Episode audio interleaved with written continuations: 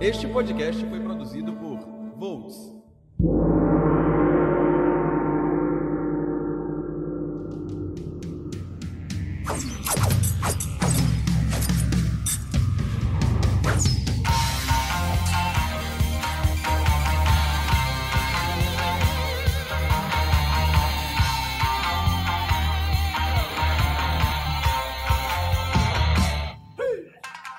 Konnichiwa, watashi wa Silo desu. Yoroshiku onegai shimasu. É isso aí, pessoal. Muito prazer estar aqui com vocês. Eu sou Simon Souza e está começando mais um podcast Otaku aqui no seu Volts Podcasts. Muito bem, pessoal. Volts Podcasts, no canal de podcasts do site Volts. Você confere no Anchor, no Spotify, no Google Podcast, no Apple Podcasts e numa outra miríade de plataformas digitais, agregadores de streaming. E como vocês sabem, né? Tá na hora de falar de cultura pop japonesa. E hoje, aqui comigo. E aí, galera, aqui é Otávio, jornalista do Volts. Agora home office, lendo muito mangá e assistindo muito anime. E vamos ver o que tem para hoje aqui. E aí galera, aqui é o Alan Patrick, faço parte do Volts agora e hoje fui promovido, já que o Lucas não pôde participar com a gente. Vamos ver o que vai dar essa discussão. Pois é, o nosso querido Alan Patrick aí, substituto à altura do nosso Lucas Nash, né? Ele que é host lá no Literapop, né? Onde eu também dou as minhas contribuições e que hoje está aqui conosco aqui no podcast Otaku, né? Para falar deste tema que eu tenho certeza que vocês estão muito afim de ouvir, que é consumo de mangás das bancas aos celulares. Meninos, pra gente começar antes de entrar no tema, eu só queria perguntar a vocês: como é que vocês se relacionam com essa ideia de consumo de mangás? Eu acho que o consumo de mangás ele, ele reflete muito o consumo dos livros também. Eu acredito, eu particularmente acredito que tocar um mangá, ler físico não, não, não consigo substituir por um digital. Porque mangá é. Gente, o cheiro de mangá, o cheiro da revista é assim, completamente. É muito bom. Então, eu acho que eu, eu também concordo com o Otávio, assim, em, em, parte porque eu sempre, sempre tive aquela coisa de ler no físico e ter aquela magia de ler o físico, de sentir o cheiro com, relação a livro, sentir o cheiro e tal. E com mangá também sempre foi assim, porque mangá tem um cheiro muito característico daquele papel que a gente pega e sente o cheiro do mangá. Mas o tempo foi passando, a questão econômica foi mudando e a gente tem que deixar um pouco de lado isso para continuar consumindo. Pois é, né? Então já deu para vocês terem uma ideia que consumir mangá tem diversos pontos de, de observação que a gente tem que levar em consideração para além da própria narrativa do mangá, né? Então, no cast de hoje a gente vai tratar isso, né? Sobre o consumo de mangá, mais especificadamente aqui no nosso país, no Brasil, né? Que está localizado no Hemisfério Sul, na América Latina, país que em alguns momentos é dito emergente, outros dito de terceiro mundo, né? Um país que está a 12 horas de relógio, né? De diferença em relação à origem dos mangás, que é o Japão, e que tem uma relação muito forte com o Japão por ser onde se encontra a maior colônia de japoneses fora do arquipélago nipônico, né? O podcast Otaku número 6 está começando agora. Se liga aí. mangá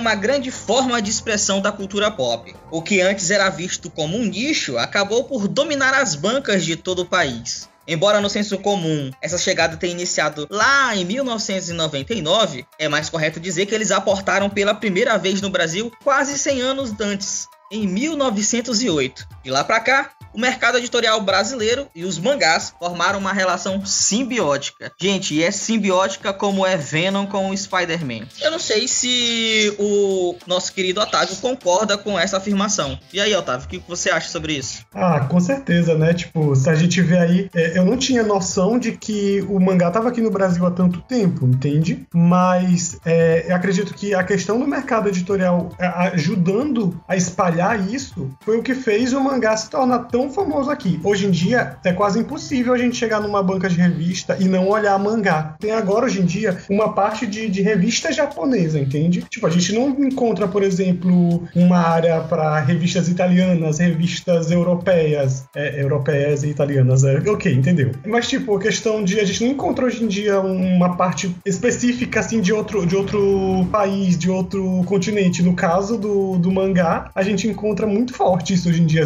aqui no Brasil. E você, Alan? Bom, eu também concordo que essa relação sempre teve muito assim, muito intrínseca, sabe? Como, como a Otávio falou, não é uma coisa que a gente via com tanta frequência que passou a ser. Que eu acho assim, que eu, perce, que eu percebo que começou a ficar mais frequente no momento em que o mercado editorial começou a ver a questão da, da força do, dos animes, do desenho japoneses aqui no Brasil. Acho que essa, principalmente naquela época de Cavaleiro do Zodíaco, Naruto, eu acho que veio com mais força depois da, da depois da entrada desses animes mais famosos no Brasil, como quando começou a ter a demanda por, por esse tipo de material aqui. É, de fato, assim, o boom dos animes do Brasil, como é dito, né? Que é o momento em que Cavaleiro Zodíaco estreia na TV Manchete, em 1 de setembro de 1994, ele dá o start para que o consumo de conteúdo pop japonês, que antes ficava muito restrito aos descendentes, aos imigrantes e descendentes de japoneses que moram no Brasil, e passou a alcançar o mainstream, né? Passou a ser um produto de consumo, né? Se integrou à nossa indústria cultural. Se a gente for usar aqui um termo da comunicação, prestado um pouquinho adorno para nos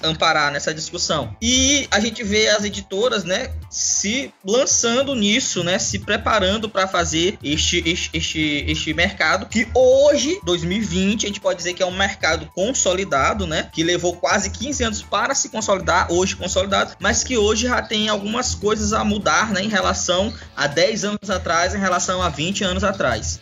Pegando isso que o Alan falou, né, que que, que Cavaleiros, Dragon Ball, Naruto, né, Naruto numa fase um pouco depois, né, deram esse start, esse momento o consumo de mangá no Brasil crescer. O que que tu, Alan, tem a dizer sobre esse mercado, né? Quais são as, as, suas considerações iniciais sobre o mercado brasileiro de mangás? Bom, eu comecei a consumir mangá lá por volta de 2000 e 2008, 2009 e pelo que, pelo que eu lembro da época, ainda o, o, mercado de mangá ainda era muito restrito a títulos totalmente assim que a pessoa falava e tu ah conheço. Diferente do que eu vejo hoje em dia que já pegam mais títulos um pouco mais indie ou desconhecidos que é para trazer para a galera consumir. Acho que hoje em dia não é, é, eles não trazem o que a galera tá, tá, tá assim, pedindo, mas o que eles acham que vai dar certo aqui. Não, assim, pelo que eu vejo, não tem mais aquela demanda de se trazer. Assim, tem a demanda de trazer um mangá uma história já famosa no mercado ocidental, mas hoje em dia eles trazem muito apostas. Eles apostam muito em certos títulos que acham que vão dar certo aqui. Então eu acho, diferente do mercado antigamente, de quando eu comecei a consumir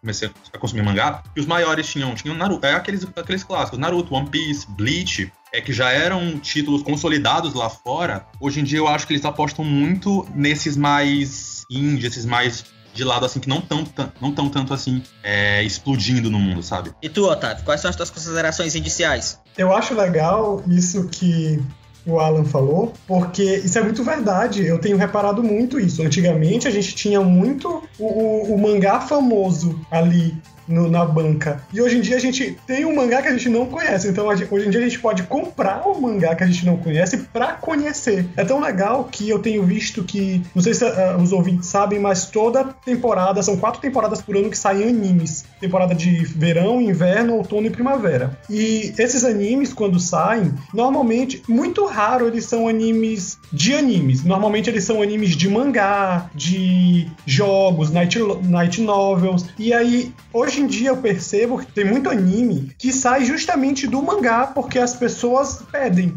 Entende? Tipo, a, a, demanda do mangá é tão grande que acaba se tornando anime. E isso é muito legal. Isso é muito verdade, porque eu, eu lembrei de dois casos agora com o que o Otávio falou. Que foi o caso de Your Name, que saiu o, o filme lá fora, fez um grande sucesso, um sucesso enorme. Virou mangá. Uh, primeiro virou mangá lá fora. E depois desse apelo tão grande, veio para cá pro Brasil. E outro título agora mais recente, que é o Kimetsu no Yaba, que é o, é o Demon Slayer, que faziam grande sucesso lá fora, veio é, em formato de anime e tal, e vendo esse sucesso enorme lá fora, é, trouxeram para cá pro Brasil agora em formato de mangá. Sim, é, é, justamente uma, uma questão que o Pérez, que é um pesquisador espanhol do Otaku Studios, né, como a gente usa o termo no universo acadêmico, ele define como um processo cross-media, né? A gente tem o mercado de animes, a gente já explicou aqui em um outro momento aqui, quando a gente falou lá de demografias de mangás, ele é distribuído, né, de uma forma que para um anime existir, você tem que montar um comitê de produção. O comitê de produção tem várias empresas que participam que vão financiar de alguma forma esse anime, né? E uma dessas empresas, na maioria das vezes, são as editoras, que detêm os direitos sobre as obras, sobre os mangás, né? E as editoras é que, junto com esses parceiros, definem, a partir dos índices de popularidade nas revistas, quais são as obras que vão virar anime, né? E quando esse processo vem pro mercado internacional, o anime que se destaca é garantia de que o mangá vai ser vendido. E aí começa a licenciar. E aí a gente tem o que aconteceu aí, que é isso que o, o Alan falou, né? De você ter títulos como Your Name, que sai um filme,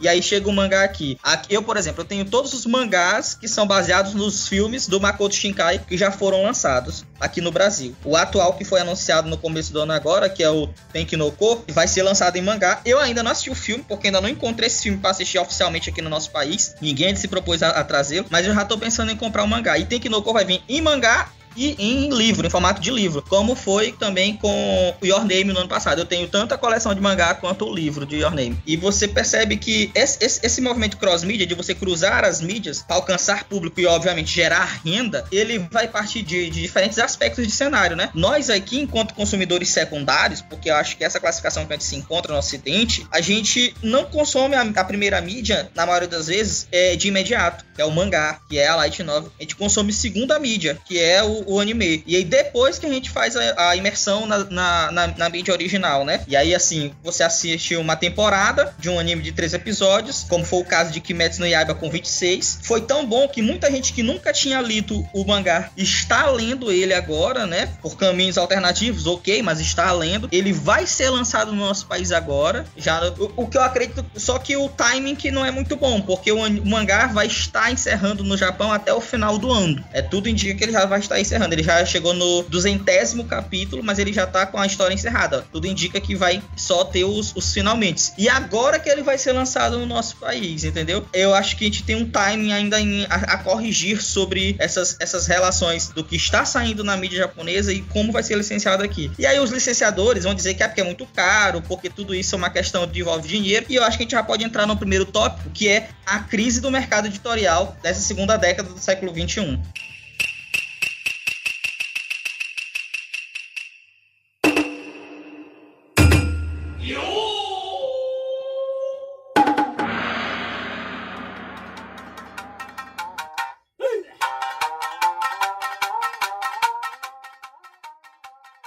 Então, a atual crise que a gente vem passando aqui no Brasil, que é a relação à economia, ela vem desde 2014 e a alta do dólar vem sendo um dos, um dos motivos mais agravantes, porque a gente importa papel e para fazer mangá precisa de papel, óbvio. E principalmente aqueles com uma qualidade gráfica maior, que é até outro tópico para discussão sobre isso. Então, o mangá que já é, assim, já é de certa forma considerado não é um produto que vai de extrema importância ou necessidade, acaba sendo deixado de lado por causa dessa crise. Como muitas pessoas, mesmo eu, já desisti de muitos títulos por conta dessa crise. Porque quem é colecionador é, coleciona vários títulos. Quer quem coleciona sabe que tem vários títulos que interessam e vai colecionando. A partir do momento que tem essa crise, que a gente vê essa crise batendo diretamente no nosso bolso, a gente precisa ir desistindo de certos títulos que não são tão prioridade assim. Então acho que principalmente essa questão da, de ter novos títulos, de continuar colecionando, é uma das questões que mais a gente sente assim quando se fala em crise no Brasil. Otávio? Eu acho que esse caso aí vai entrar muito uma questão que a gente vai falar mais pra frente sobre a questão do digital, sobre essa, essa parte do papel, porque não só apenas a questão da crise econômica em si, mas toda a questão de organização, questão de ter papel em casa, hoje em dia é uma coisa que muita gente tenta evitar. Como eu falei lá no começo, eu particularmente prefiro o, o mangá físico, mas eu tenho, eu tenho noção do quão difícil é, é ter esse papel em casa e com o aumento do preço, né, começou a piorar ainda mais. Então acaba que o, o digital fica sendo uma escolha quase que melhor nos tempos de hoje por conta dessa, dessa crise do papel em si. É, e assim, é, é bom deixar claro também, você que está nos ouvindo nunca teve interesse em saber, ou então nunca conseguiu entender como é que isso funciona, é interessante vocês levarem em consideração que há uma diferença na forma como o anime chega no nosso país para a forma como o mangá chega no nosso país. O anime chega aqui, até um tempo atrás ele chegava da seguinte forma, né? Vinha por um licenciador estrangeiro na maioria das vezes Estados Unidos, que licenciava para distribuições locais. Esse licenciador estrangeiro ele já fazia um, um, um, acordo de negócio com o distribuidor que é japonês. Hoje em dia isso já mudou muito, até com os serviços de streaming, né? Você percebe que já tem o, o licenciamento sendo feito diretamente com as empresas lá fora, né? Você tem a Sato Company que já faz isso com, com seus tokusatsu, mas ela ainda continua fazendo alguns licenciamentos via Estados Unidos através da Funimation. Você tem a Crunchyroll que já faz diretamente com os comitês de produção, porque ela às vezes faz parte dos comitês de produção. Tem agora os seus próprios originais, né, de animes. A Netflix idem, né? Haja visto aí o, o Studio Ghibli recentemente aí na distribuição de seu conteúdo na plataforma e outros animes que ela tem que também tem o selo original. Mas com o mangá é diferente. A editora local, as editoras aqui do nosso mercado, famosas como JBC, Panini, New Pop, editoras mais novas de, no, no, no mercado de mangás como Devi, Papel e Nankin, Veneta. Essas editoras, elas procuram direto diretamente as editoras japonesas. Kodansha, Sueisha, Shokakugan. E são os licenciamentos são feitos diretamente com os japoneses. O japonês trabalha a nível de mercado internacional com dólar. Então, a licença, ela já é cara se a gente considerar a crise atual, né? Vamos, é, não vamos, vamos ser francos. Então, no momento que eu tô falando aqui, o dólar tá 5,20, 5,30. Você quer acompanhar isso? Você não é, não é rato de bolsa de valores? Vai lá no Twitter, tem uma conta no Twitter muito legal, que é a Pokédólar. Segue a Pokédólar. A cada momento que o, o dólar varia, é, é, anunciada a variação a partir de um número do Dex de Pokémon. Então, o, já chegou no Excadrill, gente. Nós estamos em 1,9 tá 5,30 o dólar, entendeu? Então tá caro. E aí você tem o licenciamento, você tem o papel, porque é engraçado, nós somos produtor de celulose aqui para você estar nos ouvindo e não é do Maranhão. Então para você que é do Maranhão não sabe, nós temos uma fábrica, uma empresa privada aqui, grande porte, na, no, no, interior do estado, Imperatriz, na segunda maior cidade da, do, do nosso estado, que é uma das maiores produtoras de celulose do mundo, mas a gente tem que importar papel. A gente não fabrica papel, a gente fabrica a matéria-prima do papel, mas a gente não fabrica papel. E a gente tem que importar papel. E aí, com isso, vem taxa alfandegária, vem taxa de transporte. Então, uma editora de pequeno porte como a New Pop, e aí você tem o Júnior Fonseca nas redes sociais dele, que é o, é o, o editor-chefe, sempre se lamentando, ela gasta muito para fazer uma edição de duas mil tiragens de uma light novel que tem em média 180 200 páginas. Então a gente sofre mesmo com um mercado desse num país territorial continental como o nosso, que a distribuição também é escassa. Por muito tempo se questionou o fato de uma única empresa comandar a distribuição. Eu não estou falando de correio, tô falando de distribuição, mercado de distribuição. Está se flexibilizando isso agora com uma abertura mais presente com a chegada da Amazon distribuindo também. Mas gente, a gente paga muito caro para consumir um produto, principalmente para quem é colecionador, como o Alan falou. Eu sou colecionador. Eu acredito que hoje em dia o colecionador ele tem que ter o seguinte tipo de pensamento: qual é as obras que ele pretende carregar para a sua vida futura, para que ele possa dialogar com pessoas. Porque se for só para montar a, a, estantezinha com as lombadas, cara, você vai só gastar dinheiro. Eu sinto muito dizer isso. Chega a ser um pouco triste, né, ouvir falar disso, porque eu, eu, eu não sou colecionador, mas eu consigo compreender a dor de um colecionador de ter que escolher. então, é, é um pouco triste, mas muito real. Não, realmente, para quem coleciona, essa questão é muito complicada. Assim, eu já, já eu vejo é, diariamente amigos meus se desfazendo de, de, coleções inteiras, sabe? Porque até na metade, pior ainda é quando é na metade, porque inteira tu ainda pode ficar lá com ela. Quando é na metade, é pior ainda porque tu vê que tu não vai conseguir terminar aquilo. Então, ou tu, ou tu, ou, ou tu vende aquela, aquela metade, ou tu vai ficar com um prejuízo enorme. É, porque você, você encontra até dificuldade para se livrar daquilo, porque Ninguém quer comprar pela metade sem ter certeza que vai conseguir completar. E tu não vai encontrar alguém que tem a outra metade faltando. É, é, é algo quase impossível isso acontecer. No final, a gente, enquanto colecionador, a gente se sente muito prejudicado, né? Em contrapartida a essa crise que a gente fala, né? Que a gente, enquanto consumidor, sofre. As editoras, enquanto distribuidoras, produtoras, né, alegam muito em sofrer com isso para, para a sua produção. A gente não pode negar que nos últimos anos a gente teve, como o Luiz disse lá no começo do cast, né, uma mudança muito significativa no nosso mercado, né, em termos de conteúdo disponível. Antes, a gente tinha só aqueles mangás de animes famosos, né, na maioria deles shonen, Cavaleiro do Zodíaco, Dragon Ball, Naruto, One Piece, Bleach, os títulos de destaque da revista Shonen Jump e um ou outro aqui título que fez sucesso no Brasil, como Inuyasha, que até hoje se espera a republicação prometida pela JBC e nunca foi lançado, Sakura Card Captors e por aí vai. O, o mercado ele veio mudando assim. É o, que eu percebo é que as editoras japonesas elas finalmente entenderam que não há mais por que se focar só no nicho de lá, local, territorial. E que tem com o público consumidor, sim, no resto do planeta. Então elas já estão mais maleáveis no licenciamento de títulos que antes você não viria serem lançados aqui, como é o caso de uma Miyako, de 720 páginas, que foi lançada no final de 2018 pela Veneta, de um valor de 168 reais, né? Então a gente tem já uma abertura desse, desse, dessas publicações, dessas editoras para esse, esse, tipo de conteúdo. E aí eu queria saber dos meninos, né? O que eles têm a dizer sobre essa abertura de para novos títulos. Pois é, eu sou super a favor. Sou super a favor porque eu acho legal conhecer, eu acho legal arriscar. Eu particularmente só assisto anime e leio mangá desconhecido. Então, é, muitas das vezes, como no, nos outros nos outros podcasts, acabei boiando aqui no assunto, tipo, eu, nada é contra, mas normalmente eu não assisto Bleach, não assisto Naruto. Normalmente eu assisto os animes bem desconhecidos mesmo, porque eu gosto muito de arriscar e conhecer assim pela sinopse e tal. Bom, eu acho muito válido, muito importante essa, essa chegada de novos títulos, mas assim, no meu ponto de vista, com é, pegando a minha experiência como leitor de mangás, eu acho também meio arriscado é, pelo, pelo momento econômico que a gente está passando, como a gente falou sobre a crise. Uma editora trazer um título totalmente desconhecido como uma aposta é ruim no momento, na, na, a partir do momento em que a gente está passando por uma crise e talvez aquele título não vá render tanto. Por exemplo, é, sai um título novo agora que eu nunca ouvi falar, eu não vou pagar um preço absurdo que está sendo cobrado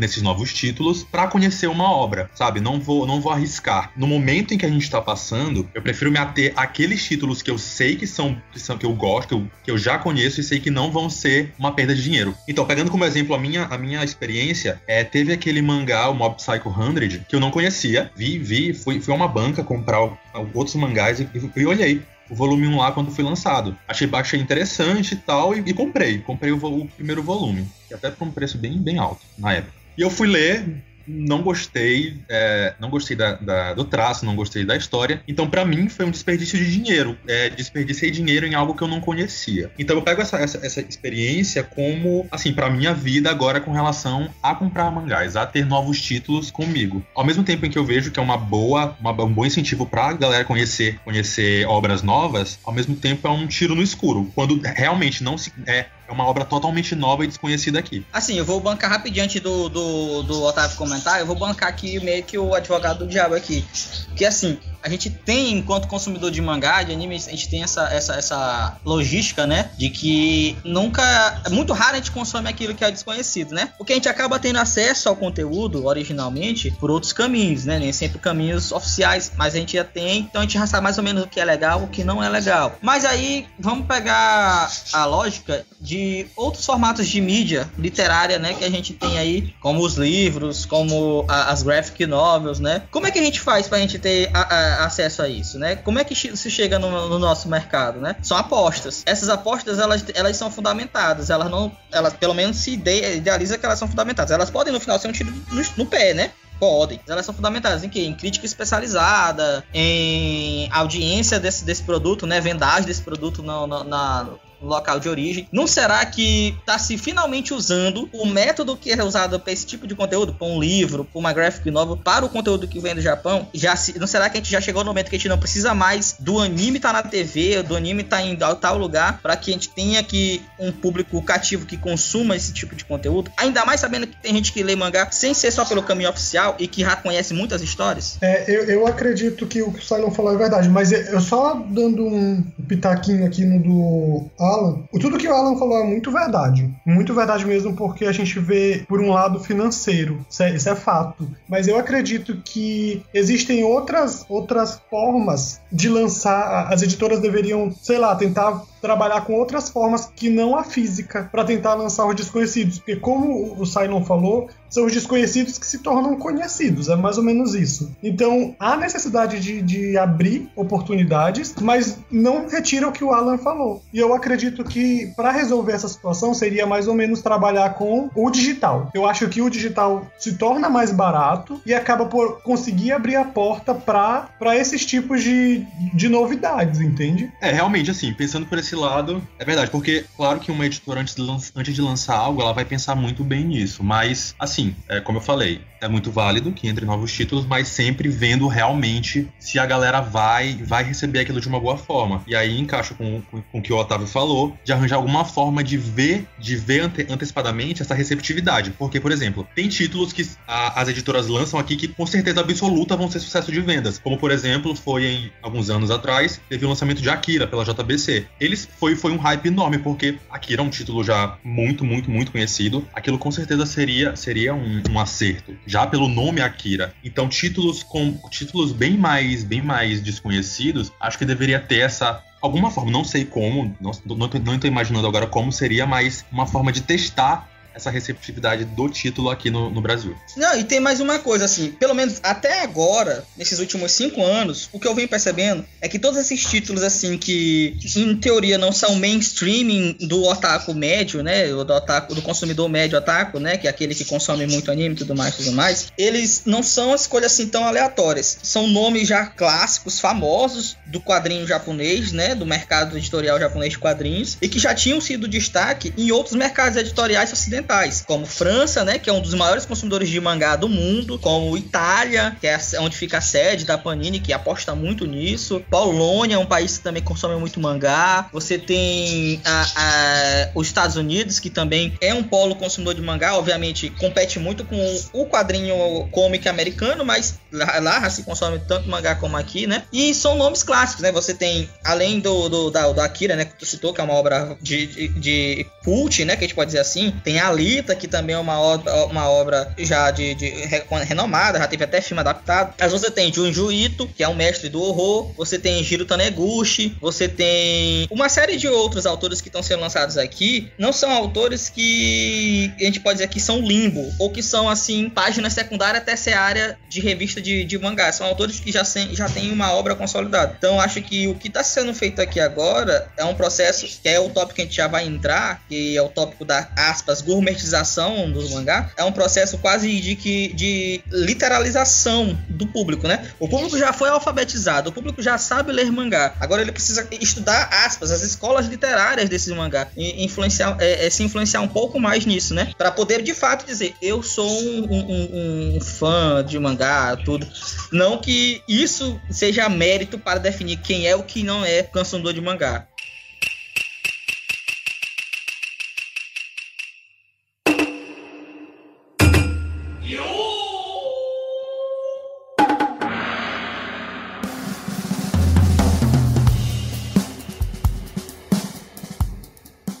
Continuando então o nosso, nosso debate, né?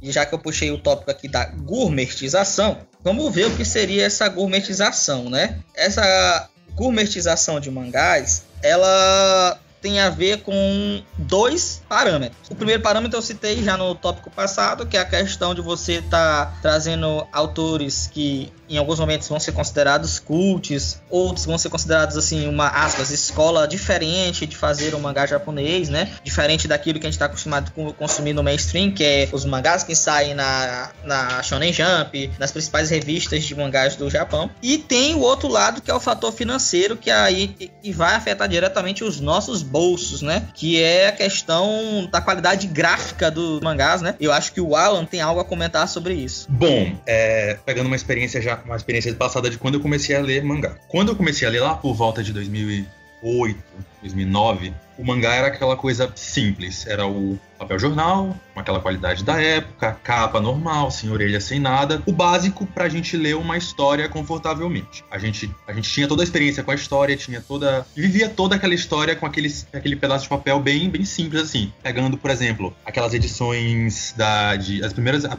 a, a, quando foi lançado aqui Yu-Gi-Oh!, que era meio tanco e tal. E aí era bem simplesinho. Hoje em dia, a gente vê totalmente o que a palavra gourmetização quer, quer dizer. A gente vê as editoras cada vez mais apostando no visual do, do, do mangá, do, daquele produto, para conseguir público. É, não, não, não tão para conseguir público, mas para talvez ganhar mais, ganhar outros tipos de público, porque a gente conhece os famosos, por exemplo, é, vindo para HQ, para as histórias em quadrinhos da, dos comics, tem os famosos lombadeiros, que as, as editoras elas apostam muito na questão da, da, da lombada para conseguir vender um título, por exemplo. Tem aquelas coleções Spider-Man, Batman com lombada, então é meio que uma obrigação a gente, a gente terminar aquilo mesmo não conseguindo, óbvio. Porque senão fica. fica não, não, não funciona, fica aquela falha na, na, nos títulos. Porque tu compra um, tu tem que comprar os outros para completar a lombada. E com relação a mangá, hoje em dia, assim, eu vejo muita coisa que é muito necessária, que, que ao mesmo tempo em que preza por essa coisa visual, também traz uma qualidade muito boa. Por exemplo, o, o Your Name veio com um papel muito bom para cá, veio com uma qualidade, uma qualidade gráfica muito boa. E é uma ótima experiência, principalmente pra, pra gente ler. Porque se viesse num papel. É, um papel de jornal normal, talvez não, não tivesse a mesma experiência visual. Mas tem casos, por exemplo, é, eu lembro quando tava para sair Zelda aqui, é, eu vi em algum lugar que no México, parece no México, o Zelda de lá tinha uma capa toda de acrílico, toda bonitona e tal. E a galera se perguntava se isso ia vir para cá. E eu achei meio desnecessário ter uma capa de acrílico para um mangá, assim, sabe? Ainda mais um mangá que tem vários volumes. Então, de início, é isso. É, esse Zelda, que já que tu falou do Zelda, né? Antes de eu chamar o Otávio também para esse tópico, eu, eu tenho a coleção completa do Zelda. É o que eu posso dizer, essa questão da capa, é que talvez se ela viesse visto em, vindo ao Brasil em acrílico, o resultado final tivesse sido um pouco mais interessante, mas algo me disse que o valor seria muito mais exorbitante. O, o Zelda ele foi em torno de 29,90 cada volume. Só que ele veio com a capa fosca brilhante, né? A, o meu primeiro volume, a, a tipografia do Fosco Brilhante, ela já é um meio apagada. Porque, obviamente, eu manuseei ele, né? E, e, isso é um fato, né? Em relação ao último volume que eu manuseei ele com menos, com menos intensidade, né? Foi a leitura e tá lá na estante. O primeiro eu, eu remexi várias vezes, né? Porque eu faço a limpeza, faço a reorganização das minhas, da minha estante, né? Mas assim, eu fiquei Mas aí eu fiquei me perguntando, o que levaria o mangá de Zelda ao valor de, de vamos supor, de 40 reais se ele tivesse vindo com a capa aquele? Pra quem não sabe, Zelda, quando ele foi lançado originalmente, esse mangá, ele era 10 volumes. Ele veio pra cá pro Brasil na versão que eles chamam de Big, né? 2 em 1. Um. Então reduziu para 5 volumes. Então saiu a R$ 29,90 cada volume. Não teria sido mais vantajoso ter lançado ele em, é, com a capa acrílica em unidades certinhas, somando 10 volumes? Talvez, não sei. Isso é uma escolha da, da, da editora, né? E eu acho que essa questão da qualidade gráfica, ela tá justamente associada a isso que o, o Alan falou. Mas também tem leva muito em consideração quanto a editora pretende investir naquele material e o quanto ela pretende receber de retorno naquele material. Que é, por exemplo, o que que levou a Veneta trazer Oyako, que é um, um, uma, uma história assim bem pesada, escrita pelo Osamu Tezuka, para o nosso país. Ele é um mangá que ele é maior do que uma bíblia, são 720 páginas. Capa dura, ele tá saindo a 180 e poucos reais eu ainda não passou na minha cabeça assim, um dia eu vou comprar esse mangá. Tenho vontade de ler, mas 180 reais eu consigo comprar cinco volumes de, de uma coleção que eu, tô, que eu, que eu estou que eu esteja é, é, fazendo. Então, às vezes a qualidade gráfica ela acaba impedindo as pessoas de consumir um produto de qualidade, né? Bom, isso, Cara, isso é muito real. É, impede muito a entrada, assim, de, desses novos leitores, sabe? Porque esses mangás mais recentes, eles estão vindo bem, bem bonitos, uma qualidade gráfica impecável e tal, mas tem coisas que, que eu acho meio desnecessária, tá? sabe? Que, que afasta um possível comprador. Mas assim, eu sei que, que tem todo um custo por trás disso, mas as editoras também metem a mão. Por exemplo, é, quando a Akira saiu aqui, Akira saiu naquele formato grande, com a, com a jacket, e e eu achei, eu achei, eu achei bem bonito, ele bem bonito mesmo, mas chegou aqui por, eu não lembro se eram quase 80 reais. Assim, quando lançou, eu pensei, nossa, não vou comprar isso por 80 reais. Porque, assim, é, eu sei que tem todo esse custo de produção, mas para mim não cabe comprar isso por 80 reais. Então eu fui esperando, esperando, esperando abaixar, até que eu consegui comprar numa promoção por 35, que assim, que era o preço que eu conseguiria pagar. Então acho que essa gourmetização, ela, ao mesmo tempo que, que chama a atenção, ela afasta um pouco também os possíveis leitores, um possível comprador. É, eu acho que ela divide também, acaba meio que fazendo. É, ela é meio seletiva, né? em, em quais são os aspas níveis de, de, de, consumidores que a gente tem dentro do nosso segmento, né? Porque você tem títulos como Akira, né? Tu comprou a 35 na promoção, mas o preço médio dele é R$ 69,90. Eu tô aqui com uma tabela de preços aqui de mangás do, de abril de 2019, né? Tem título Akira R$ 69,90, o Alita Last Order, né? Que é uma continuação do Alita, R$ 42,90. São 12 volumes. Veja só, você vai, vai, vai, vai pagar em média, se você comprar todos os 12 no final, é quase 600 reais. E com isso vem incluído frete, entendeu? Então é, é, é, um valor que você poderia reinvestir em uma outra coleção de mangás, na mesma quantidade de, de páginas, de, de, de volumes, né? E de uma história boa também. Vai depender muito de como você interage com isso, né? É, é por exemplo, Cavaleiro do Zodíaco. Cavaleiro do Zodíaco, o Kazemban, com 22 volumes, né? Era 28, reduziu para 22, a 64,90. Hoje em dia, o volume 2 você não encontra, porque ele não tem mais nenhuma edição nova lançada. Ele não foi reimpresso. Você, quando encontra ele disponível para venda, um semi-novo, um novo, que está guardado que alguém vendedor não conseguiu despachar esse conteúdo, ele tá três vezes maior, mais caro, porque tem aquela questão da procura, demanda e procura. Então você, você se, se encontra numa situação delicada, né? Você se encontra numa situação onde você tem que saber o que você vai colecionar, o que você essa vai parte, consumir. Essa parte que tu falou sobre a questão do, do frete também é algo que pesa muito, né? Mesmo que a gente tente fazer uma compra por fora, em outro país ou algo assim para as pessoas que gostam de ler até em japonês, o frete é uma coisa que pesa demais. E com relação a, a isso, essa questão da gourmetização, uma coisa que também vem observando é a questão dos relançamentos. É, vou pegar como, como base aqui o relançamento de Naruto. Quando a, a Panini relançou Naruto, é, ela poderia ter relançado num formato normal, como era o antigo, assim, com uma qualidade melhor, claro, mas ela decidiu lançar o formato Gold. Muito esperava desse formato Gold. O que seria esse formato Gold? Na hora, o formato Gold era só o formato normal, com papel talvez um pouco melhor, mas com, uma, com, uma,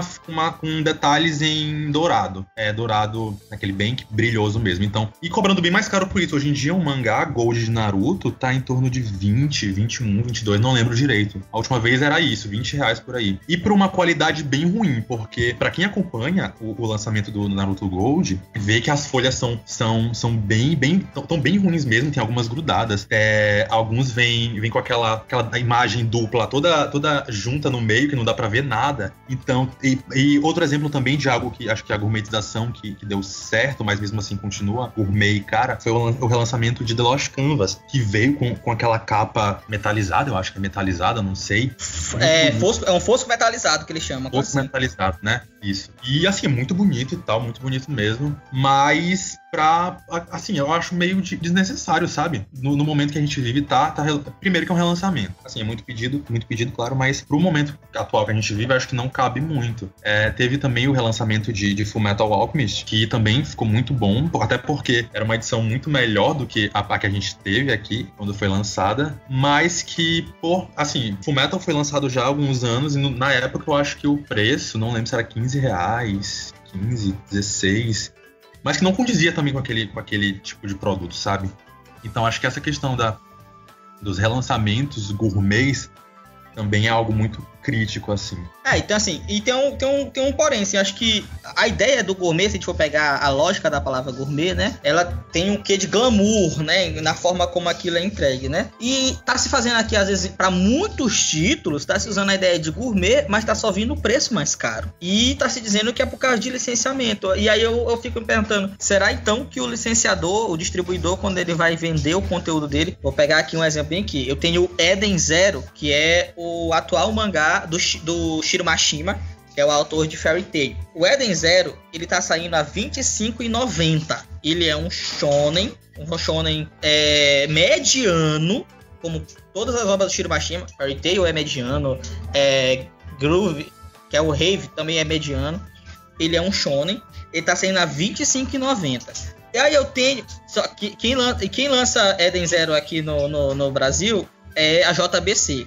Aí eu tenho My Hero quando Academia. Fala, quando tu fala mediano, tu fala em questão de qualidade ou questão da história em si? Da história, da história, a história, entendeu? Aí Sim. eu tenho eu tenho My Hero Academia, né? Boku no Hero Academia, que já é um pouquinho mais assim, em termos de público, né? Já tem um, um, público mais cativo, né? E se eu não me engano, é a JBC também que traz ele, e ele sai a R$17,90. Obviamente, o Eden Zero é de uma editora, se eu não me engano, ele é da Kodansha, e o My Hero Academia é da Sueisha, uma outra editora. Isso aí influencia bastante. Mas será que eu não tenho poder de convencimento para me conseguir jogar na cara do meu licenciador? Olha, na editora rival, o título deles lá principal eu tô comprando a tanto. Esse título de vocês que é secundário, não tem como vender ele a tanto. Aí tá saindo mais, muito mais caro. E aí você você você oferece às vezes um conteúdo que não é tão bom por um preço tão mais caro do que o outro que é que é mais ou menos, né? E aí só para me encerrar essa minha, essa minha participação nesse tema, nesse tópico, o que eu sugeriria que fosse a ideia do gourmet? A ideia do gourmet ela seria mais interessante se eu conseguisse pegar obras, por exemplo. Vou falar especificamente por causa de obras que já foram finalizadas tanto lá no Japão ou até mesmo aqui no Brasil nas suas publicações. Naruto, Bleach, Fairy Tail, por que, que eu, o Dragon Ball, Cavaleiro do Zodíaco, por que, que eu vou lançar volume por volume a cada dois meses, a cada três meses? Por que, que eu não ofereço o box? Que vai sair num preço bom, eu vou pagar o frete uma única vez, mesmo que seja um frete com um valor razoável, e eu vou conseguir atender todos os meus leitores, porque quando o leitor comprar, ele vai comprar o volume da coleção inteira, ele não vai comprar e desistir na metade. Isso é um serviço gourmet, eu penso dessa forma. O que, que vocês têm a dizer sobre isso? Ah, eu gostei muito dessa ideia aí. Eu acho que é legal não só o box, mas também aquela questão de ter não sei se minha ideia foge um pouco da tua, mas tipo a ideia de ter action figures, é, essas coisas mais únicas para se tornar gourmet, entende? Porque fazer gourmet e ficar só mais caro apenas por ficar mais caro é um pouco injusto. Alan? E, e, foi o que fizeram com, com Dragon Ball, né? Relançaram o Dragon Ball no, no box, naquela, naquela, naquele box todo lá. E também outra, outra, outra tática assim, de gourmetização, mas que eu acho que é muito que, que dá muito certo, é a, canção, é a, é a questão de lançar os formatos big aqueles formatos big que unem vários volumes em um, como, como fizeram com, com Pum Pum, com, com Alita, que eles encarecem o produto, mas talvez se torne mais barato do que lançar um por um. Eu acho que acho que mais ou menos assim. Não, se torna mais barato, porque veja só, vamos considerar um preço médio de um mangá da Panini atualmente, que é R$22,90, um preço médio. Um mangá de 180 páginas. Se você pega um mangá de 180 páginas a R$22,90, eles são 10 volumes, você vai pagar no final só os 10 volumes sem frete 270 reais. Mais o frete que tu paga para cada volume quando tu compra, se tu compra os volumes separadamente, no final tu vai gastar para mais de 400 reais. Se tu compra isso na versão Big, tu já economiza de frete, porque tu tá comprando dois volumes com um frete só. Então, assim, é, é, é, é não, às vezes chega a não pensar né, em ofertar condições ao, ao consumidor. E é o que o, o, Otávio falou também, né? Poderia trazer algo a mais, talvez. Por exemplo, no Japão, o que, que é costume fazer no Japão? Quando o anime encerra, um anime de três episódios, ele, na maioria das vezes, tem um 14, que é um OVA, que é um, um, episódio especial, né? Uma, uma, uma, história extra, que às vezes não, não tá lá na história do mangá, mas é uma história extra feita só por anime. Esse produto é lançado em Blu-ray, DVD, né? Lá no Japão se tem ainda um consumo muito forte de mídia física, diferente daqui em relação a audiovisual. Como é que é vendido esse Blu-ray? Como é que é vendido esse OVA? Ele vem junto com o volume mensal daquele, daquela, daquele mangá, daquela light novel. Ó, o volume tal da light novel que vai sair no mês tal, ele vai ter uma edição especial que vem com o, o Blu-ray, com aquele episódio, que não vai ser passado na TV, obviamente. Então, você oferece um algo extra para cativar o, o, consumidor. Aqui, o que, que tem de extra aqui nas publicações daqui? Tu ganha marcador de, de, de, de página, personalizado, cartão de. Verdade. Aqueles cartão tipo cartão postal, pra tu mandar para alguém com personalizadinho, um pôster interno, às vezes vem pôster interno, ou então uma, contra, uma, uma, uma capa de cobertura de mangá que é um pôster também, que é duas faces. E é só. Eu tenho, eu tenho horror dessas coisas aí, mas assim, um brinde pra mais do que isso. É, é o mais conhecido aqui, meu Deus do céu. Tem muita editora aqui da marca texto, não só editora de mangá, editora de livro também, tipo, aí ah, você vai receber um belo brinde. Aí você vai olhar, é marca texto. Não reclamando, porque eu, eu particularmente amo. Gosto também. marca página, no caso. Marca texto e é isso, Todos esses brindes são para os assinantes, para o consumidor de banca, muita, não vem isso. É, por exemplo, se eu, é, se eu assino, assino um anime, mensal, um, um, mangá, eles me mandam como a melhor coisa do mundo, um marcador, como vocês falaram, um marcadorzinho, pôster, e é isso, sabe? É, tentando, faz, tentando chamar aquele consumidor para assinar o mangá e não comprar na, na banca. Isso. Quem, quem já tem, assim, eu até acho que essa ideia das assinaturas, ela, ela andou variando muito atualmente, até porque o mercado ele se propôs a vender diferente, né? A JBC, por exemplo, agora, ela, ela lança os conteúdos dela em lote. Ela lança tantos mangás do, daquele trimestre, e aí você escolhe o que você vai comprar. No próximo trimestre sai outros, né? Já, já é, para tentar dar oportunidade da pessoa montar a sua estratégia de compra, não ficar dependente de, de assinatura, que a assinatura aumenta o preço durante intervalos de tempo ok? Você tem já a estratégia de distribuição do virtual, né? Lojas virtuais. Em livrarias, boa parte do que eu compro, quando eu não compro em lojas virtuais, eu compro em livraria física. Livraria física. Eu vou no shopping, tem a seção de mangás, eu vou lá e compro o volume lá, entendeu? E aí esse conteúdo ele vem com um brindezinho, tudo. Mas esse brindezinho, no final, ele, ele não é efetivo em nada, porque ele já é imposto já lá dentro do, do, do, do, do produto que eu estou consumindo. Não tem um algo a mais. Não tem um item de colecionador de fato, além da, do volume que vai para a coleção, né? Não sei, assim.